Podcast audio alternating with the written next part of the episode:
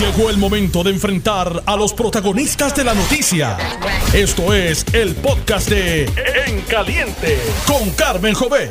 Buenos días, gracias por la sintonía. Estamos en vivo por Noti 630 y su cadena y por el 94.3 FM simultáneamente en la banda M y en la banda FM. Esto es en caliente. Me pueden ver y escuchar a través de la internet notiuno.com diagonal TV, audio y vídeo. Hemos estado transmitiendo la vista preliminar en el caso que se le imputa por el asesinato de Arelis a Jensen Medina.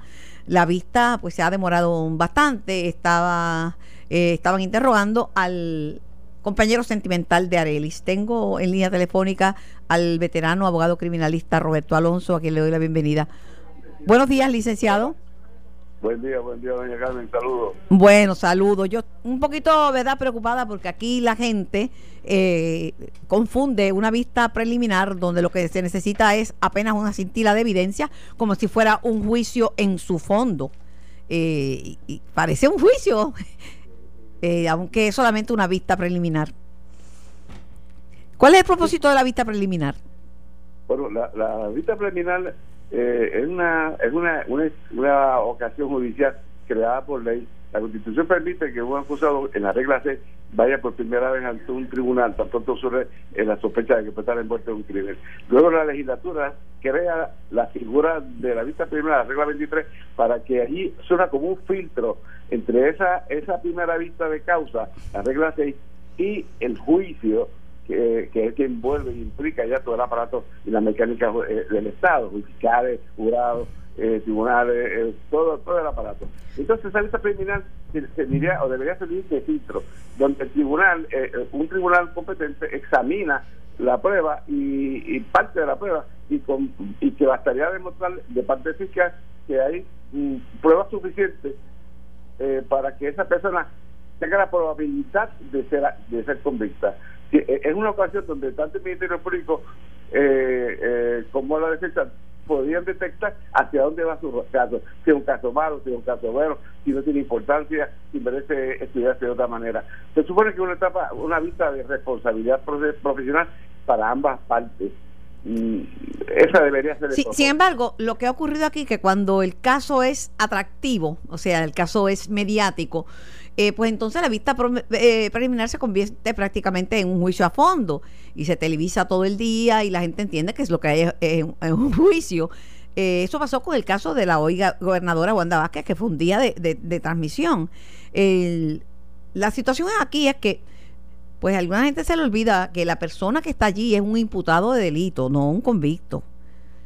Pero ya para muchos han judicado de que esta persona, Jensen Medina, asesinó a, esta joven y la asesinó por un celular. Aquí, lo que pasa es lo siguiente, doña Carmen. El, acusado de hoy en asuntos de primera plana y sus abogados eh, ya se enfrentan con una desventaja increíble, porque es, eh, la escena criminal, los procesos criminales tienen tres fases. La primera que es la que la de la escena natural esta escena natural está siendo investigada por, los, por los oficiales forenses y, por, y, el mismo de la policía. En muchas ocasiones esta escena produce un tipo de ardor personal o emocional que puede cargar el ánimo hacia la, hacia hacia la ruta investigativa. Ya de, ya de, antemano ya empezaste con una emoción. Sigues a la fiscalía, donde la fiscalía, en el caso de primera plana, tiene un reto porque ya eh, eh, va a haber un reclamo adicional que el de la justicia, que es el reclamo de la opinión pública, de la pública. Y luego entonces surge el tercer escenario, que es la evaluación que hace la prensa eh, y o los periodistas que van teniendo contacto con la prueba para impactar la opinión Si me permite, voy a añadir un, un quinto escenario. En este caso, la jueza eh, que le impuso la fianza a Jensen Medina fue objeto en las redes sociales de verdaderamente una controversia, pero que se hizo viral porque muchos entendían que por esta joven, eh, eh, lo que se había hecho con esta joven, una joven que lo que hizo fue un acto bueno de devolver un celular, pues que era una cosa este, misericordia. Y la jueza fue criticada, pero severamente, porque le impuso una fianza que la gente entendía que no correspondía al delito. Y decían, no, ¿cómo van a ponerle una fianza de 300 mil pesos? Que le pongan uno o dos millones.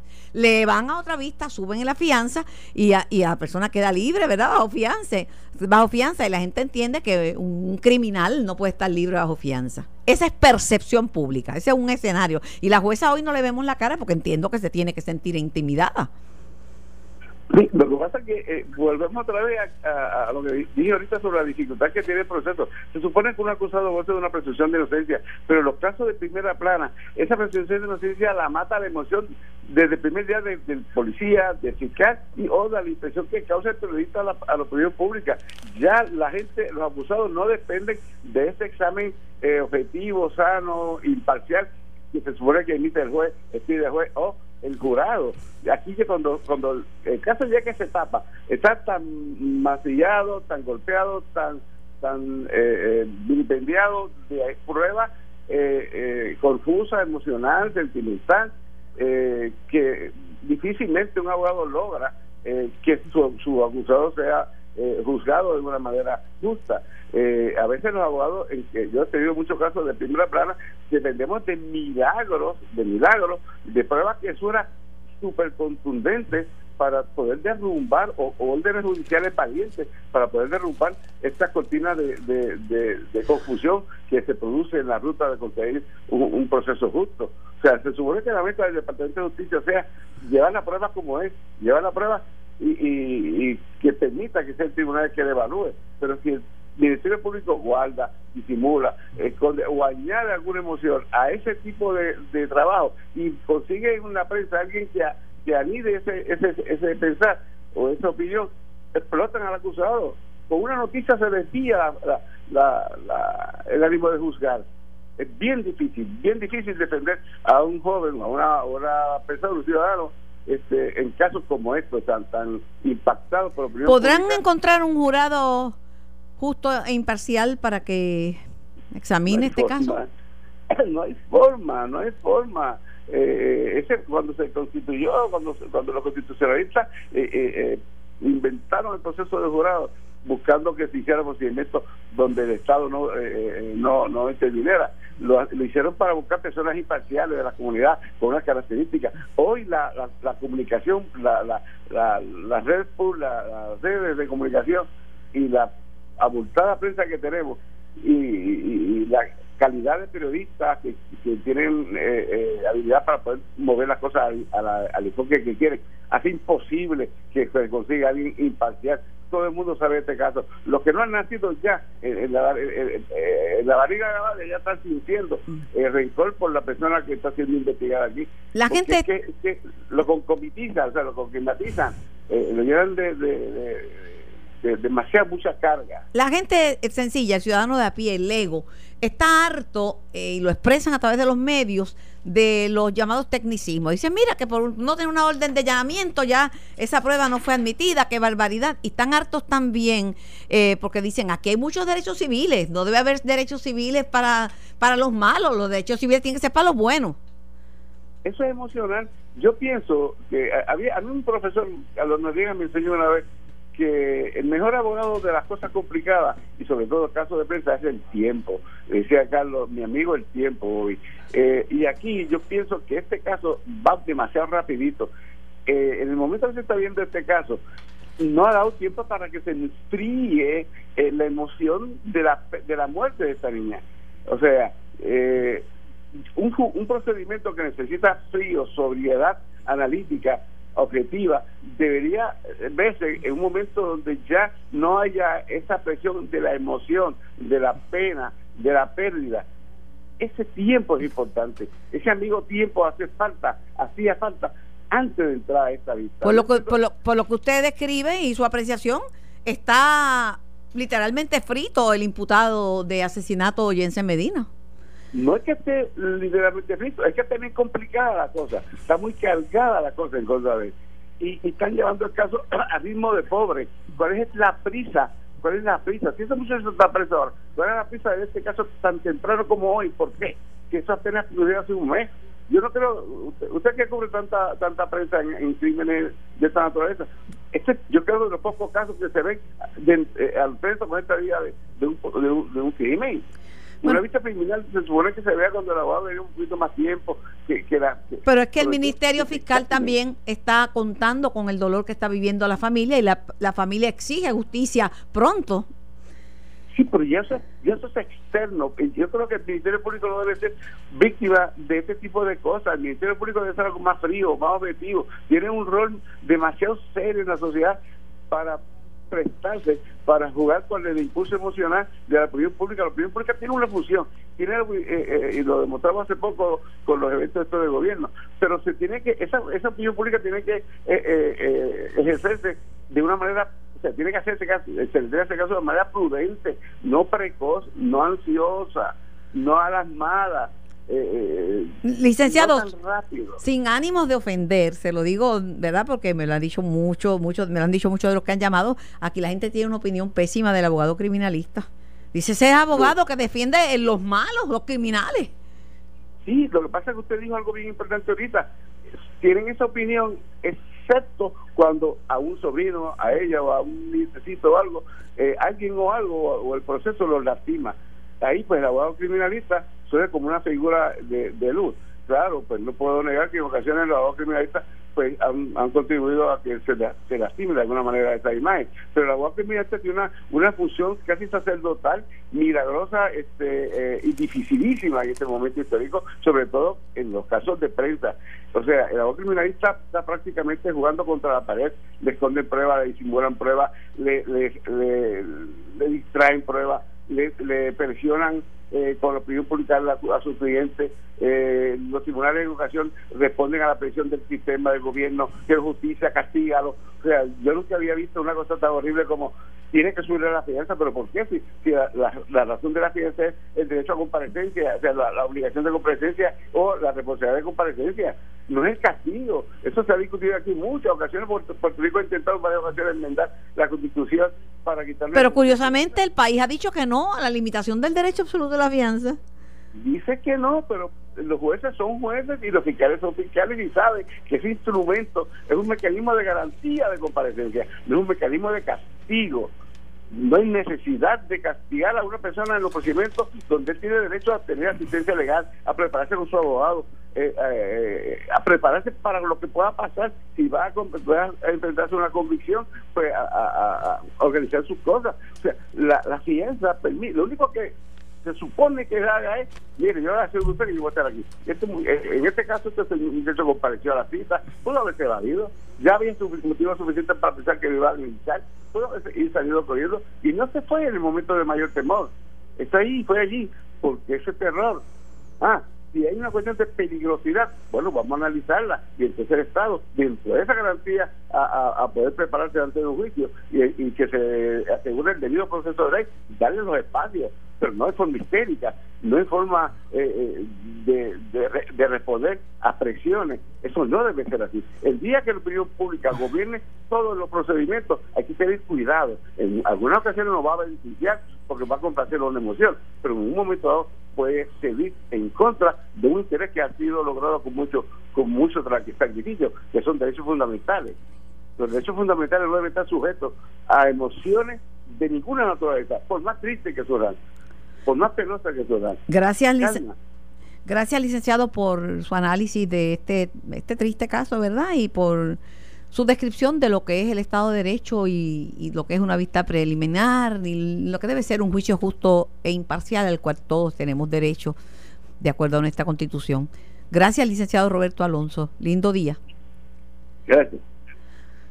Le doy la bienvenida a otro abogado, el licenciado Roberto Prats es precandidato a la gobernación por el Partido Popular Democrático. Buenos días, Roberto. Muy buenos días a ti, Carmen, y buenos días al, pueblo de Puerto Rico. He estado siguiendo este caso. Pude ver un poco de, las vistas antes de llegar aquí y, verdaderamente eh, eh, llora ah, para mí ante los ojos de Dios que de esto al final del día de lo que se trata es de una persona que fue asesinada por un teléfono celular. Eh, y eso no está bien.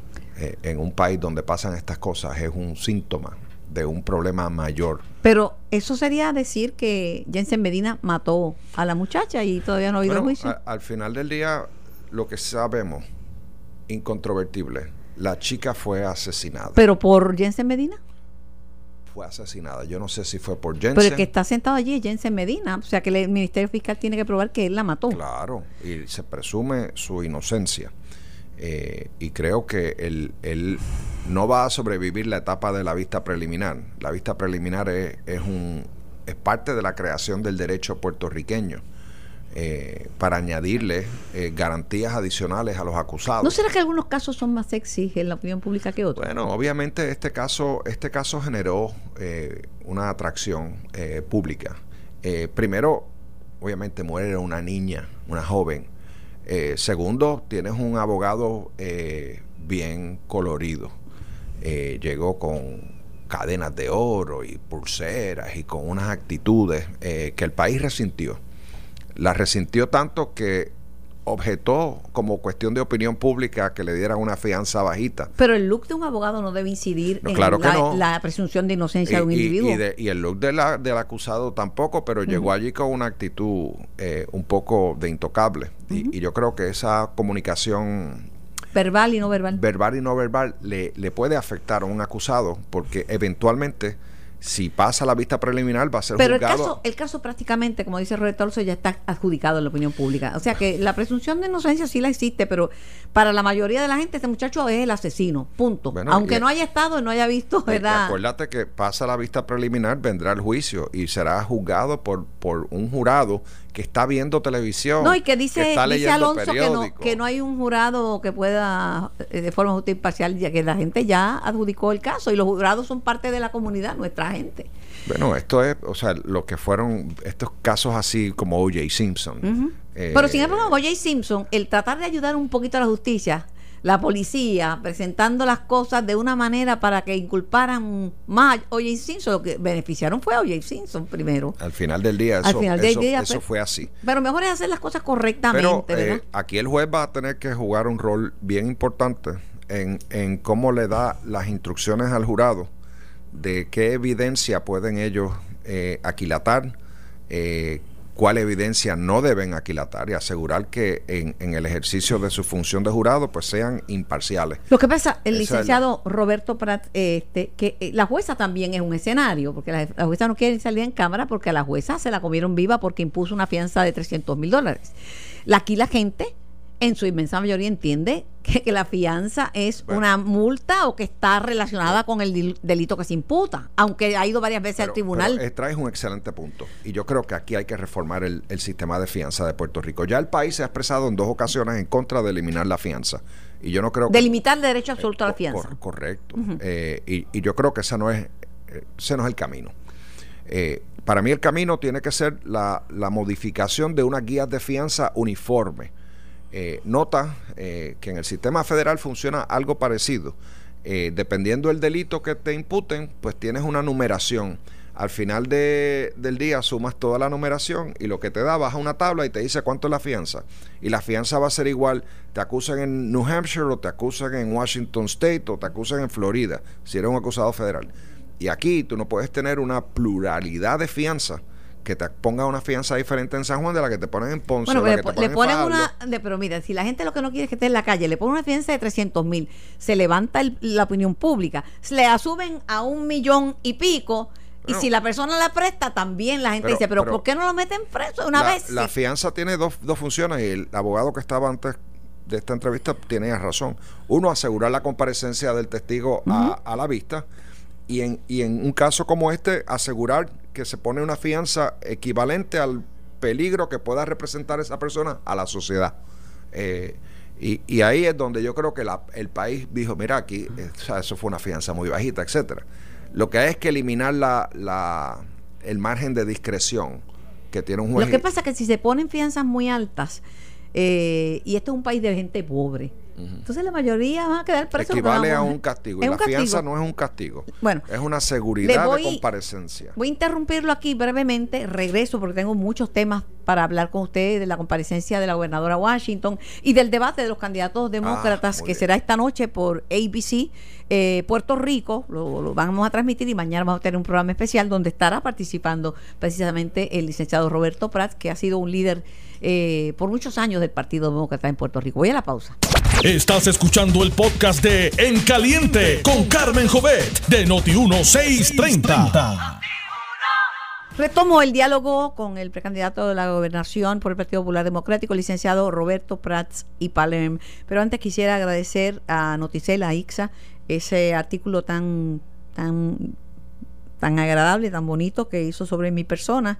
Y cuando viene de un colega, de un compañero, pues el valor es incalculable. Gracias a Noticel. Sí, en efecto, regreso a, al debate político, eh, a la televisión, a través de ABC Puerto Rico y el debut es con el debate entre los candidatos del Partido Demócrata, debate de cara a la presidencia de los Estados Unidos. En el estudio tendré figuras importantísimas del país debatiendo precisamente el ofrecimiento de los demócratas vis a vis con el, el, ofrecimiento del Partido Republicano. Hasta ahora suena Trump y hay quien dice que puede revalidar.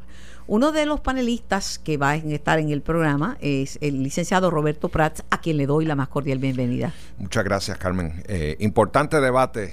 Esta eh, noche a las 8 de la noche.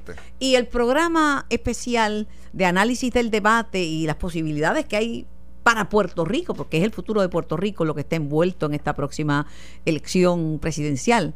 Eh, es lo que va a pasar con nuestra isla. Es como vencer esas barreras de prejuicio que a pesar de tener ciudadanía, como dice Tomás Rivera Chats, que no es demócrata, somos los primeros a la hora de los recortes y los últimos a la hora de dar beneficios. Y yo creo que es importante. Eh, pero, licenciado Prats, uno de, los, uno de los retos que enfrentan los demócratas, en cierta manera lo enfrentan los populares en Puerto Rico. La cantidad de candidatos. Alguien va a decir, mira, mejor, para que fa, falten, que so, sobren, ¿verdad? Pero es difícil debatir entre muchos candidatos. Lo es, lo es. Y digo, eh, la primaria de Puerto Rico en el Partido Popular eh, se queda corta al lado de esa no, no, definitivamente. Eh, llegó un momento Aunque hayan tenido primaria, este, este es un first para Puerto Rico. Llegó una allí que tuvieron hasta 23 candidatos. Yo nunca había visto una pluralidad de candidatos en la historia del Partido Demócrata. y al final del día, eso para mí es reflejo de que hay vientos de cambio eh, dentro de los partidos. Sí, pero se diluyen. Se, diluyen y obviamente en un escenario de un debate, eh, como tú divides dos horas entre 20 candidatos, eh, apenas vas a hablar 6, 10 minutos, lo máximo, en un total de dos horas. aquí los ataques los verás centrados en los frontrunners. Van a ver los ataques a... Vamos a, vamos a enumerar los frontrunners. los frontrunners. Biden. Biden número uno. Eh, Elizabeth, Warren, eh, Kamala Harris y, Bernie Sanders. Esos son los frontrunners de esta campaña. La segunda camada de front de Julián Castro. Julián Castro, está Cory Booker. Eh, Beto. Y está Beto. Y yo creo que hasta ahí. El resto no tiene ninguna probabilidad de, de brillar aquí. Así es como yo lo estoy viendo. todo puede cambiar. Un debate político eh, usualmente nadie, nadie gana ni nadie pierde en un debate político, pero si gana, ganas bien. Ah, no, tienes que ganar con un margen amplio. Ganas con un margen amplio. Eh, Joe Biden empezó fuerte y fíjate que el primer debate eh, movió a Kamala Harris porque ella pudo cazar una pelea eh, con Biden. dos problemas tiene Biden ante la opinión pública, no, no, estoy adjudicando la, realidad de, los problemas. Número uno es las críticas del movimiento Me Too, que es muy fuerte en los Estados Unidos, en el sentido de que era un pasado. Un pasado con las mujeres eh, y que eso estaba mal, era políticamente incorrecto. Y el segundo, el del ojo rojo el de los horrores, que cada vez que había, hablaba del cambio climático, le tenía un, pequeño derrame de sangre en el ojo y los periodistas que hicieron el análisis lo atribuyen a que los días antes había tenido un fundraiser, un fundraiser millonario con la gente que está en contra del cambio, del, eh, cambio, climático. Del cambio climático. Mira, yo te diría que la fortaleza de Biden, uno es que tuvo unos dos términos de gloria como vicepresidente de los Estados Unidos. Y dentro de la cultura demócrata, del Partido Demócrata, eh, él es una persona muy querida por los demócratas. Fuera de la cultura de los demócratas, en lo que es mainstream America, ¿verdad? Este, el, voto que no está tan identificado. El que vota por Trump. Ese voto eh, lo ve con suspicacia. Y este tipo de asuntos de medio ambiente, asuntos del Me Too Movement, les va a afectar. Sin, sin, eh, descartar que le han sacado la edad, porque hasta eso le sacan cara a la gente. Pero cuando tú compites contra Donald Trump y hay un Bernie Sanders en la papeleta, los temas de edad se van diluyendo y yo creo que, que eso, eso con el pasar del tiempo, eh, o sea, como dicen, 50 eh, is the new 30, este, Yo no creo que... Esa, esa parte me gusta, ¿sabes? Podemos, podemos estipular eso. Vamos a estipular eso. Eh, y, la gente está más saludable y duran más y, y, yo no creo que eso... Principalmente las mujeres. Principalmente las mujeres, pero yo no creo que eso hoy es un, es un factor. Eh, para mí el factor va a ser cómo conecta con el electorado. Eh, cómo conecta con la base demócrata. Yo creo que esta primaria... La, la juventud, el ser bien joven o el ser un adulto mayor te pueden trabajar a favor o en contra. Depende del candidato. tiene gente joven en esa, en esa contienda. Eh, está el, que es alcalde, eh, joven, eh, tiene un apellido difícil. Complicado, no lo puedo pronunciar. De, de pronunciar. muy articulado, con una preparación académica de primerísimo orden. Y yo creo que él está peleando para entrar en ese tercer grupo. y yo creo que tiene mucho que aportar. Pero dentro de lo que es el debate americano, pues él es un candidato abiertamente gay, tiene, tiene su esposo, eh, y eso, pues, para la mayoría de los demócratas eso es irrelevante, pero fuera del círculo demócrata, pues puede crear alguna, alguna, alguna suspicacia. Yo no yo la veo perfecto. O sea, yo no, no tengo ningún problema con eso y yo creo que Estados Unidos se crece cuando, cada vez que eh, fortalece eh, su aceptación a diferentes Pero modos Estados Unidos es un país conservador, contrario a lo que la gente puede creer, ¿verdad? Vamos, no me mencionó, estoy conversando con el licenciado Roberto Prats Palerm, que será uno de los panelistas en el programa especial que voy a presentar eh, mañana viernes a las 7 de la noche por ABC Puerto Rico. Pero es importante ver hoy el debate. Y usted me dirá, porque el debate es hoy a las 8 de la noche también por ABC Puerto Rico, quien tiene los derechos. Porque cuando aquí llueve en el Congreso va a diluviar se están tomando decisiones. El gobierno de Puerto Rico hoy día está en los Estados Unidos, empezando por la gobernadora Wanda Vázquez, la comisionada residente, el presidente del Senado, el presidente de, de la Cámara, Tatito Hernández, y si sigo por ahí no termino. ¿Por qué? Por la dependencia que tenemos de los Estados Unidos, principalmente por la dependencia de fondos, porque la devastación que causó María todavía no ha sido solventada porque no son 92 mil millones y tampoco están llegando tan fácilmente. Entonces dicen, Trump se manda y dice que los puertorriqueños somos corruptos. ¿Y qué le sale? Un chichón gigantesco donde están acusada una, la directora de la región 2, que eso es decir, una manda más en FEMA, y un contratista por, un fraude de más de un billón de dólares. Oye. Así es. Eh, la gobernadora Wanda Vázquez hizo bien en ir a Washington, no cabe duda. Ella fue allí en una misión de reparación de daños y tenía que hacerlo que no puede ser inmediata la restauración de la credibilidad. No, eh, eh, es sencillamente ir allá a decir, hemos tenido unos cambios en Puerto Rico, póngale, vea las caras de las personas que van a estar al mando. El único problema con ir allí a presentar una nueva administración es que es difícil hacer ese argumento cuando vas con Johnny Méndez, con Tomás Rivera Chats, con Jennifer González y con los mismos que han estado viendo este, estos últimos dos años. Pero hizo correcto, o fue correcto, de ella ir allí a hacer ese ejercicio.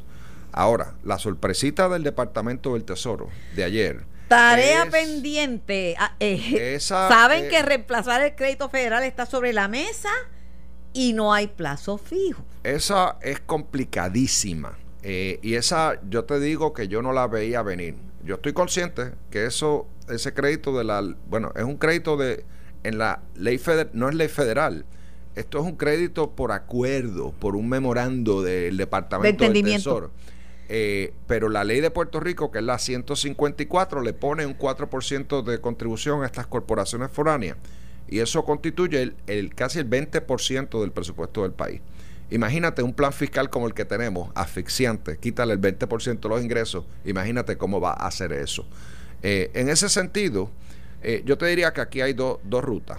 Uno, que tenemos eh, eh, que hacer un esfuerzo, tal vez movernos al Congreso, de tratar de legislar ese acuerdo de entendimiento y hacerlo en ley, de manera de darle una permanencia a esta cosa del 4% o el 6% o el 10%. A mí me hubiera gustado que fuera por lo menos el doble, el 8%. Fíjate, esa es la misma posición de otro demócrata, porque hay una cosa que debe entender el, el puertorriqueño, que el contrario al Partido Republicano, que la mayoría de la gente que parte están son... Eh, de orientación estadista. Yo no, no sé si hay populares este, republicanos, no sé, puede haberlo, ¿verdad? Los hay. Los hay, bueno, pues no son muy visibles. Pero en el Partido Demócrata sí hay populares visibles y PNP visibles, y son muchos. Uno de ellos que cree que las foráneas deben pagar más es Carlos Romero Barceló y lo ha creído siempre. De, de hecho, él le llama a eso del 4% un mantengo corporativo. Mira, el, o sea, esto genera 1.8 billones de dólares al gobierno de Puerto Rico. O sea, 1.800 millones. Y se limita a una decena de compañías. O sea, no son más de 15 compañías. Eh, que entre ellas pagan esa cantidad de dinero del 4% de sus ingresos en Puerto Rico. Eh, el beneficio de eso es que lo deduce de lo que es su contribución federal por ese acuerdo, porque en realidad desde la perspectiva federal un 4% es, es, mínimo. Eh, y eso lo, lo, podían hacer sin tener que enmendar la ley. No, y repatrian las ganancias. Pero, pero la realidad es que para Puerto Rico eso es un, una pieza importante en nuestro presupuesto. Eh, y eso no puede borrarse así de esa manera. De golpe y por razón, no, porque y menos en medio de una quiebra. No, y menos en medio de este proceso. A mí lo que me dice esto es que definitivamente la administración Trump no quiere ayudar a Puerto Rico. No lo quiere ayudar. Eh, no solamente es el retraso en la asignación de fondos, eh, es el asunto de esto de la ley 154. un mal precedente. Yo espero que los demócratas y a mí me gustaría y esperaría ver en, el, en uno de los debates que el tema de Puerto Rico se convierta en un, en un tema de, amplia discusión. Hold your horses, aguántese ahí. Vamos a mencionar uno que usted no mencionó y que estuvo aquí con el Sindicato Puertorriqueño de Trabajadores. Di Blasio. Di Blasio dice, yo prácticamente soy boricua porque represento 700 mil puertorriqueños, que no es cáscara de coco. Entonces, presenta un shopping list, una lista de compras que se como que estiró demasiado el chicle. Él va a quitar promesa, él solito. Le va a dar 25 mil millones a Puerto Rico y va a detener todas las privatizaciones en un país en quiebra. Mira, cuidado con los laundry list. Eh, estamos en época de temporada electoral eh, y vas a escuchar muchas promesas. Eh, yo he escuchado promesas de, de planes Marshalls, de candidatos que han hecho una lista extensísima de lo que le darán a Puerto Rico. Pero son promesas. Y los sindicatos, claro, en, el Partido Demócrata los sindicatos son importantísimos y los sindicatos americanos pueden mucho. Lo siguiente, Puerto Rico no necesita eh, dádivas, necesita herramientas para trabajar, herramientas para crear empleo en Puerto Rico. Y, y si yo fuese electo gobernador, mi enfoque congresional sería eh, buscar herramientas para crear empleos en Puerto Rico. Eh, sea dándole permanencia a esa ley 154, sea buscando nuevos incentivos industriales. Y hay una que yo estoy estudiando eh, que tiene que ver con la inversión de ganancias de capital en propiedades en Estados Unidos. Si tú vendes una propiedad en Estados Unidos y tienes una ganancia de capital, esa ganancia no tributa si tú la reinviertes en otra propiedad. Pero en cualquier lugar en Estados Unidos, excepto en Puerto Rico. Aquí en Puerto Rico tenemos un excedente de propiedades porque el país se ha vaciado. Hay propiedades en las áreas comerciales. y porque hay muchas propiedades ejecutadas porque no, no pudieron pagar. Pero si nosotros podríamos hacer extensivo a Puerto Rico la posibilidad de que la ganancia de capital no sea tributable si se invierten en propiedades en Puerto Rico, pues yo creo que pondríamos eh, nuevo dinero a, a caminar en la economía. Pero a mí no me cabe duda, Carmen, que la ley promesa tenía una disposición, que aquí no la discutimos, que requería que el Congreso hiciera un estudio económico en Puerto Rico de qué cosas tenía el Congreso disponible para incentivar la creación de empleos en Puerto Rico. Ese estudio se hizo y se presentó en diciembre de 2016. Ahí hay una lista extensísima de cosas que puede hacer el Congreso. Y tú sabes que no han hecho absolutamente nada. Y lejos de ponerle a Puerto Rico el peso de tener que desarrollar, yo creo que ellos también tienen, tienen un peso en los hombros. Y yo les requeriría que conforme a ese estudio de promesa que dice ahí el camino a seguir en términos de incentivos contributivos. Porque estamos en el camino de las promesas, pero son las promesas de la campaña. Por eso es importante ver ese debate que será esta noche a las 8 de la noche, pero ABC Puerto Rico, entre eh, los candidatos, un grupo de ellos del Partido Demócrata de los Estados Unidos. Eh, para Puerto Rico es bien importante, por eso que está medio gobierno de Puerto Rico en Washington, porque hasta que no esté clara nuestra situación eh, como territorio, pues estamos sujetos a los poderes plenarios del Congreso y eso está ahí. Eh, eh, yo les invito a que mañana me acompañen en esta nueva experiencia en el análisis político, donde vamos a tener no únicamente eh, figuras de la política puertorriqueña, sino figuras de la política en los Estados Unidos para analizar este debate y vamos a tener republicanos para ver cuál es el sentir sobre las posibilidades que tiene un, un demócrata ante Trump. Porque para nosotros Trump podría ser la encarnación del mismísimo demonio, pero no vengamos llamados a error tiene gente y la posibilidad de reelección está ahí. Esa elección no está, y no, perdida. Y no depende de la prensa. Él hace su propia campaña con sus tweets y tuitea de acuerdo a cómo se mueve el viento. Así que les invito, acompáñenme, será un placer este regreso eh, eh, a la televisión en lo que me gusta, el análisis político, en esta ocasión a través de ABC Puerto Rico. Esta noche el debate de 8 a 10 y mañana esta servidora junto a un grupo de distinguidos profesionales de la política, como por ejemplo el precandidato a la gobernación Roberto Prat, estaremos analizando el debate y sobre todo qué hay para Puerto Rico. Así es. Gracias, licenciado. Gracias a ti por la invitación. Esto fue el podcast de En Caliente con Carmen Jovet de Noti1630. Dale play a tu podcast favorito a través de Apple Podcasts, Spotify, Google Podcasts, Stitcher y notiuno.com.